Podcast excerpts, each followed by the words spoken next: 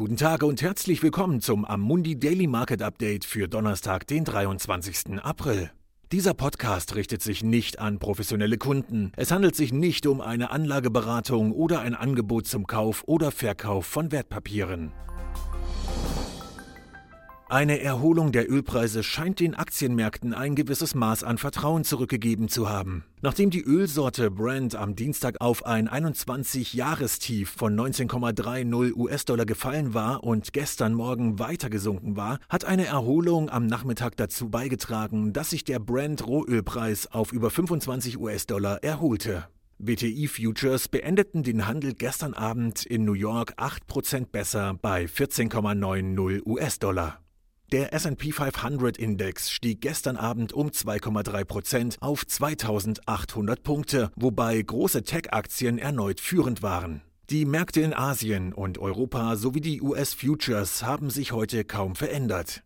Die jüngsten Werte des Einkaufsmanager-Index heute erinnern jedoch düster an die wirtschaftliche Belastung durch die Pandemie. Die IHS Market Flash Daten für April, die Dienstleistungen und Hersteller abdecken, fielen in Deutschland auf 17,1 und in Frankreich auf 11,2. Beide Daten sind auf Rekordtiefs und liegen sogar deutlich unter den negativen Werten im März.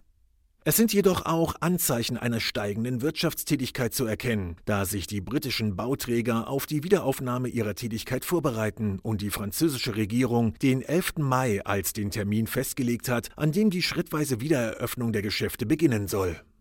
Vor diesem Hintergrund treffen sich die Staats- und Regierungschefs der EU heute zu einem der wichtigsten Gipfeltreffen. Die Hoffnung besteht darin, die Kluft zwischen den nördlichen und südlichen Mitgliedstaaten zu überbrücken, damit ein gemeinsames fiskalisches Maßnahmenpaket als Reaktion auf die Pandemie vereinbart werden kann.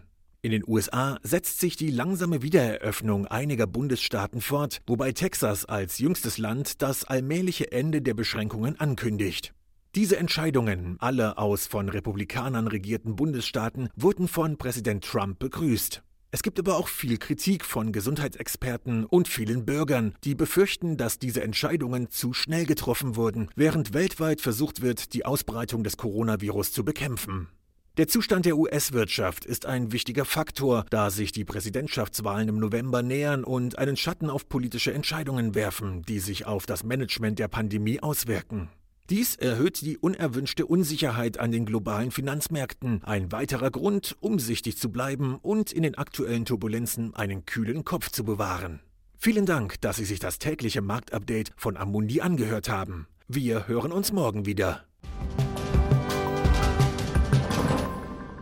Dieses Material dient nur zu Informationszwecken, ist keine Empfehlung, Finanzanalyse oder Beratung und stellt keine Aufforderung, Einladung oder Angebot zum Kauf oder Verkauf von Wertpapieren und Dienstleistungen dar. Dieses Dokument wird von Amundi herausgegeben und sofern nicht anders angegeben, sind alle geäußerten Ansichten die von Amundi zum Zeitpunkt der Veröffentlichung. Diese Ansichten können jederzeit ohne vorherige Ankündigung aufgrund von Markt- und anderen Bedingungen geändert werden und es kann nicht zugesichert werden, dass Länder, Märkte oder Sektoren sich wie erwartet entwickeln werden.